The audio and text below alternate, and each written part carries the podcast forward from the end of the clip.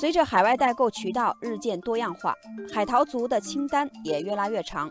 除了化妆品、奢侈品之外，许多人开始热衷于海淘药品。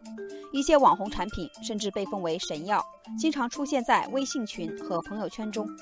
从眼药水到鼻炎喷剂，再到减肥产品，宣称效果立竿见影。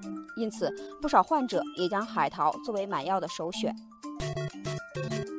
实际上，网红海淘药并不像看起来那么美好，存在不少问题。不仅药品的安全难以保障，有的甚至会延误加重病情。每年，医院都会收治因擅自使用进口药品而出现不良反应的病例。对此，不少网友表示：“是药三分毒，不能因为凑热闹就随便用来路不明、药效难辨的网红药，否则付出的代价就是自己的健康。”网友等风来说：“病急也不能乱投医，如果真的身体有不舒服的地方，更应该及时就医，而不是去朋友圈找所谓的网红特效药。为什么呢？”网友月然非常不屑地说：“也不想想，如果真的是好药、特效药、有用的药，一般都会有商家去建立自己的品牌，然后批量生产。为什么这些所谓的特效网红药却只流行于朋友圈中呢？”网友秋叶落表示同意，他说：“治病都讲究对症下药，相信随便买的药就有神奇的效果，不是在交智商税吗？”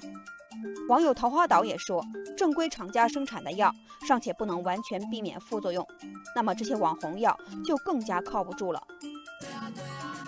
根据我国相关规定，进口药品必须经药品管理部门组织审查，方可批准进口。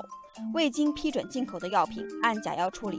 而且，据业内人士透露，一部分所谓网红海淘药本身就是国外机构在未获生产许可情况下非法生产的。一些是以保健食品冒充药品的，还有的海淘药在运输、保管、仓储过程中可能发生质量变化等等，都可能造成危害。鼻炎患者网友子贝壳说，用过鼻炎神药，刚开始确实有效果，但听说很多人用药后依赖性非常强，甚至会得药物性鼻炎，果断放弃。网友梅子黄石应该是一位医生，他说一直都反对海淘药品的。尤其是在网上找代购，背后存在很多安全隐患，不是专业人士看懂说明书就是一个大难题。用药安全怎么保障？因此，网友弯动风停建议，药品是特殊商品，对于海淘药品应该加强监管，净化进口药品市场。